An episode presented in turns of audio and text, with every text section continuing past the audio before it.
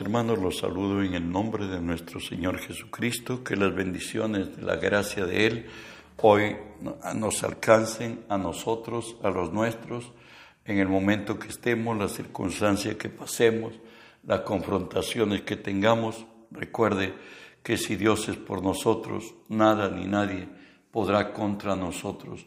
Hoy estamos estudiando la palabra de nuestro Dios en Jeremías 1.10 que nos dice así, Mira que te he puesto en este día sobre naciones y sobre reinos, para arrancar y para destruir, para arruinar y para derribar, para edificar y para plantar. Oramos, Padre, bendigo tu nombre. Te doy gracias porque siendo hombre me concedes el privilegio de presentarme hoy delante de ti y ponerme por ti delante de tu pueblo. Por ello, Señor, te cedo mi voluntad, mis pensamientos, las palabras de mi boca, mis actitudes y acciones, las someto y las sujeto a ti, Señor, y tú que vives en mí, haz tu obra a través de mí. Por tu nombre, Jesús, tomo autoridad sobre toda fuerza del reino del mal que se haya filtrado en este lugar o al lugar a donde esta señal alcance en tu nombre, los ordeno que se aparten de nosotros, que huyan de nosotros en el nombre de Jesús.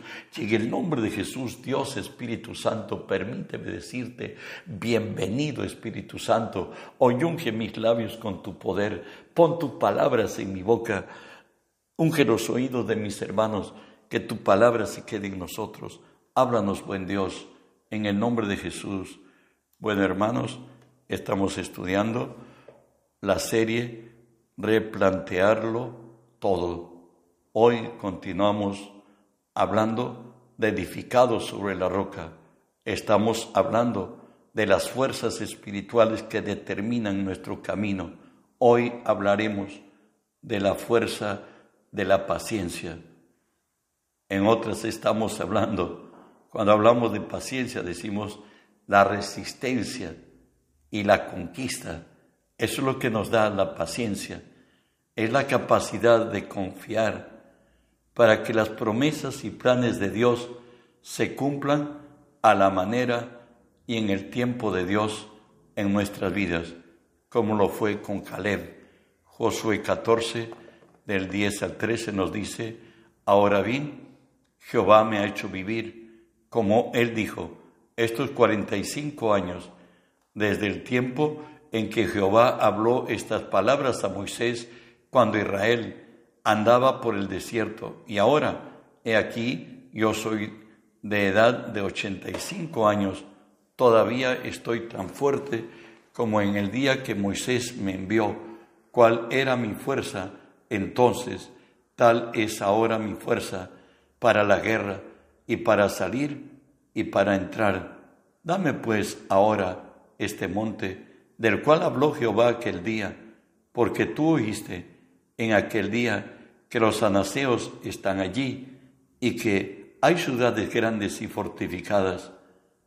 Quizás Jehová estará conmigo y los echaré como Jehová ha dicho.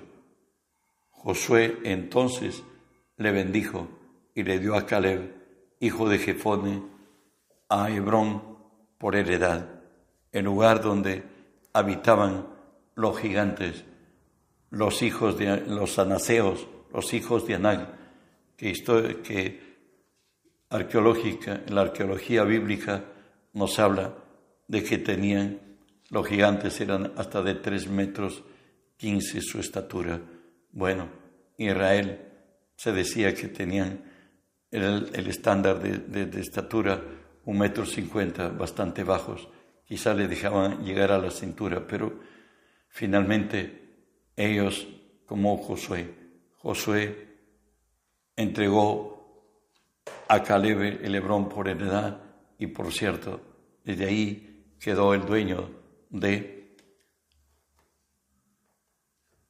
del Hebrón, porque esa es la promesa. Avanzamos. Es necesaria la paciencia para obtener el favor divino. Eso lo dice Hebreos 10:36, porque vos es necesaria la paciencia para que habiendo hecho la voluntad de Dios, obtengáis la promesa.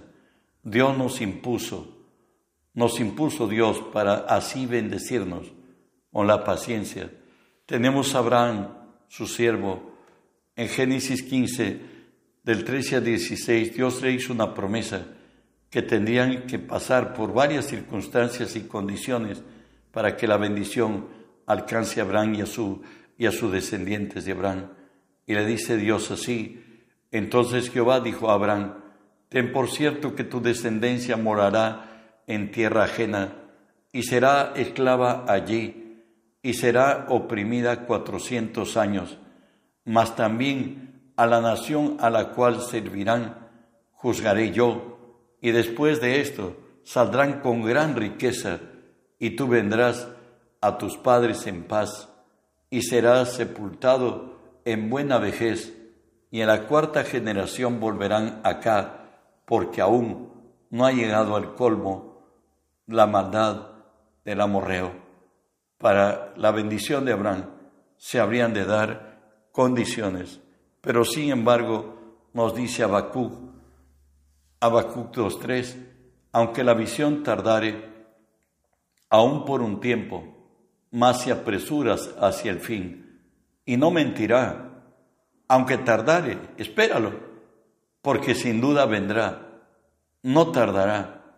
Dios lo cumplirá sí, sí o sí. Dios es cumplidor de promesas. En el Nuevo Testamento tenemos la historia también de Abraham, que nos dice así Hebreos 6, del 12 al 15.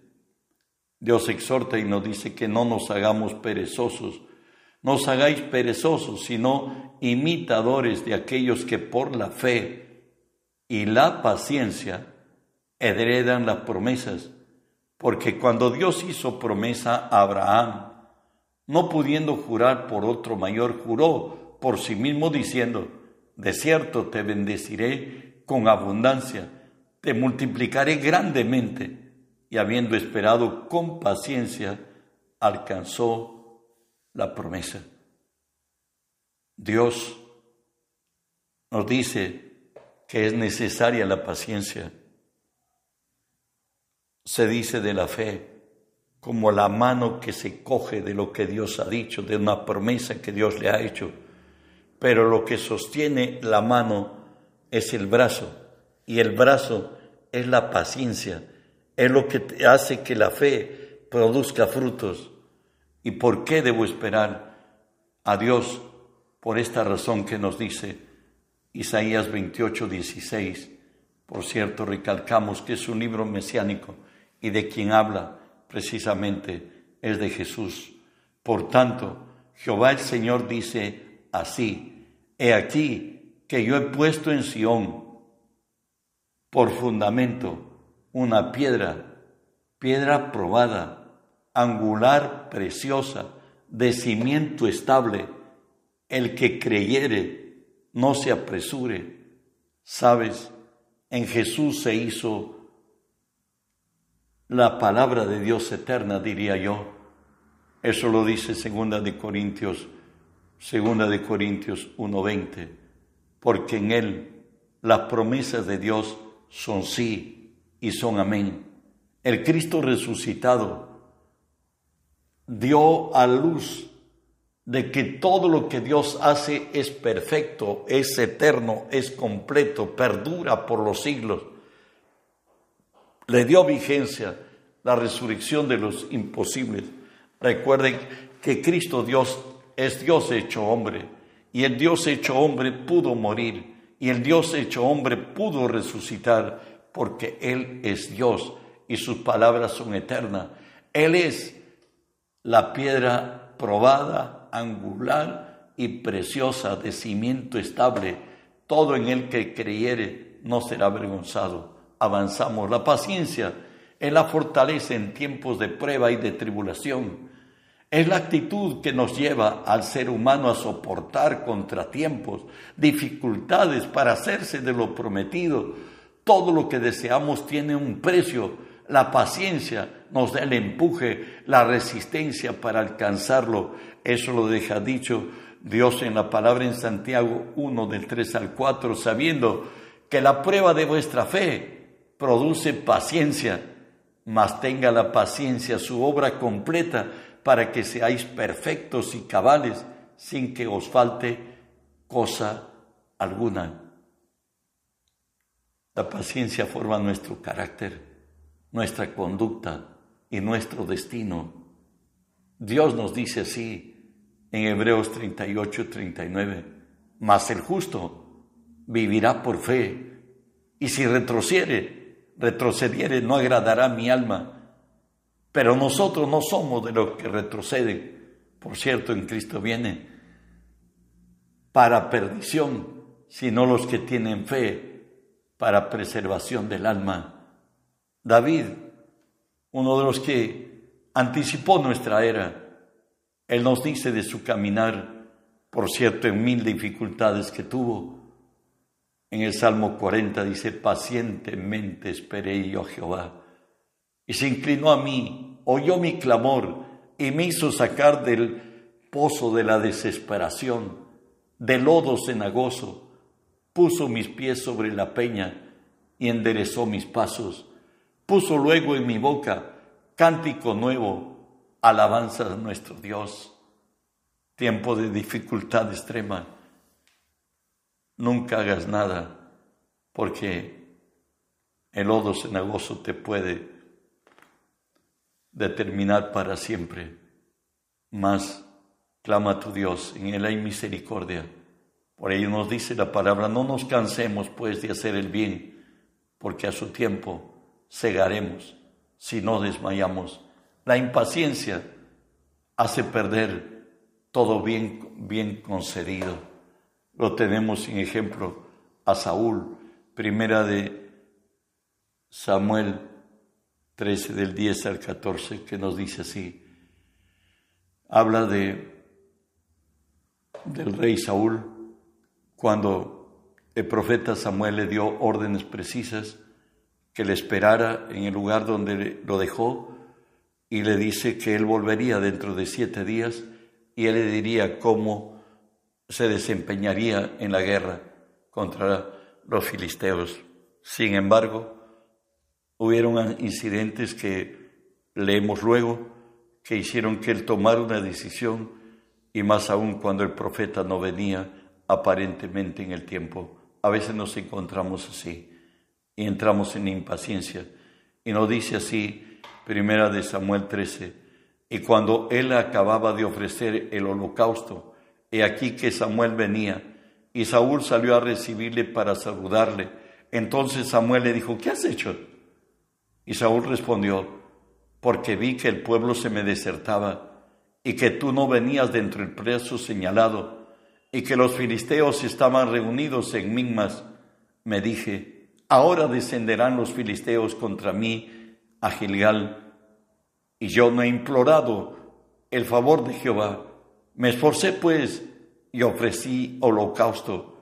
Entonces Samuel dijo a Saúl, locamente has hecho, no guardaste el mandamiento de Jehová tu Dios que él te había ordenado pues ahora Jehová hubiera confirmado tu reino sobre Israel para siempre, mas ahora tu reino no será duradero. Jehová se ha buscado un varón conforme a su corazón, al cual Jehová ha designado para que sea príncipe sobre su pueblo, por cuanto tú no has guardado lo que Jehová Dios te mandó. Eso, por no haber esperado, no sé horas, qué tiempo, pero eran muy poco. Hay muchos que la maratón era a 100 kilómetros, estaban a 99 y medio kilómetros, estaban por llegar a la meta, pero desistieron ya no de seguir corriendo. Así hay muchos en la fe que ponen hasta plazos a Dios y creen que, que si ellos se retiran, el afectado va a ser Dios. No, el afectado es uno mismo. Obrar en la carne es muerte. Avanzamos. La paciencia es la escuela para, para perfeccionar a los santos. Volvemos a Santiago 1, 3 y 4, sabiendo que la, la prueba de vuestra fe produce paciencia, mas tenga la paciencia su obra completa, para que seáis perfectos y cabales sin que os falte cosa alguna. ¿Sabes? La paciencia perfecciona nuestro carácter, nos hace siervos, mansos, humildes delante de Dios y confiables. Por eso Pablo, que en otro tiempo trajo mucho dolor a la iglesia, hoy nos dice y le dice a su consiervo, a Timoteo, pelea la buena batalla de la fe, echa mano de la vida eterna, al cual asimismo fuiste llamado, habiendo hecho la buena profesión delante de muchos testigos. No desistas, ten paciencia, las cosas van a cambiar. Recuerda que nuestra lucha no es contra carne ni sangre, nuestra lucha es contra Satanás y el tiempo de espera es la parte de nuestra formación en Cristo. De ahí que nos dice el Proverbios 13:12, la esperanza que se demora es tormento del corazón, pero árbol de vida es el deseo cumplido. Pero, sin embargo, vuelve la palabra a decirnos Hebreos 10:36, porque os es necesaria la paciencia para que habiendo hecho la voluntad de Dios, obtengáis la promesa. ¿Sabe qué? La única forma de relación de Dios con, con su pueblo, con sus siervos, es la condición de amo y de siervo. Por tanto, mayor es el que da que el que recibe. De ahí que nos dice el Salmo 31, 24, esforzaos vosotros, los que esperáis en Jehová, y tome aliento vuestro corazón. En otra Dios es fiel, Dios va a cumplir. No vas a, no vas a hacer que corras y te pones nervioso y te pones impaciente. Él tiene sus tiempos.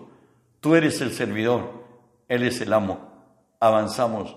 La paciencia, nuestra firme confianza en que Él nunca falla, sabiendo que la prueba de nuestra fe es, produce paciencia. O sea, nunca las cosas se nos dan de fácil. Hay que tener paciencia, mas tenga la paciencia, su obra completa, para que seáis perfectos y cabales sin que os falte cosa alguna. Y ahí que nos dice la palabra las razones por qué debo esperar. Pues la escritura dice, todo aquel que en él creyere no será avergonzado. Y es más todavía, los que confían en Jehová son como el monte de Sión, que no se mueve, sino que permanece para siempre. Diríamos ejemplo, tenemos en el padre de la fe, Abraham, y nos dice pues Romanos 4, él creyó en esperanza contra esperanza, para llegar a ser padre de muchas gentes, conforme a lo que se le había dicho, así será tu descendencia. Y no se debilitó en fe al considerar su cuerpo que ya estaba como muerto, siendo de casi cien años, o la esterilidad de la matriz de Sara, tampoco dudó por incredulidad de la promesa de Dios sino que se fortaleció en fe, dando gloria a Dios. David, oh perdóneme, Abraham conocía su total adversidad. Él en su propia carne experimentaba que no hay capacidad para engendrar y sabía que no hay capacidad para concebir en su en su esposa, en Sara. Por tanto, solo el único que podía hacerlo, eso es Dios. Y por eso Él se sostenía en fe, dando gloria a Dios. Avanzamos. La actitud de uno que sabe esperar.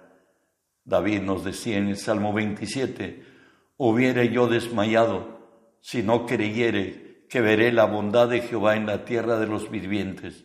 Él dice, si no supiera quién es Dios, yo hubiese decaído. Y también Él lo dice en el Salmo 42, Como el siervo brama por las corrientes de las aguas, así clama por ti, oh Dios, el alma mía. Él se concentró en Dios y él creyó que Dios, el hacedor de imposibles, era su Dios y su Padre y que podía extenderle su gracia. Disculpen.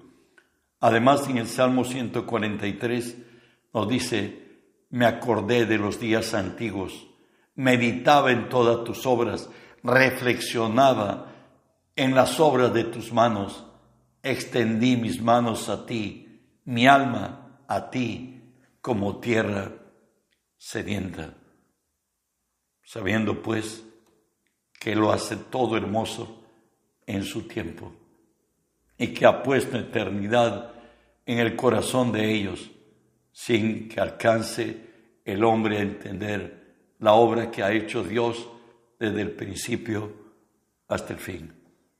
Espero que el Espíritu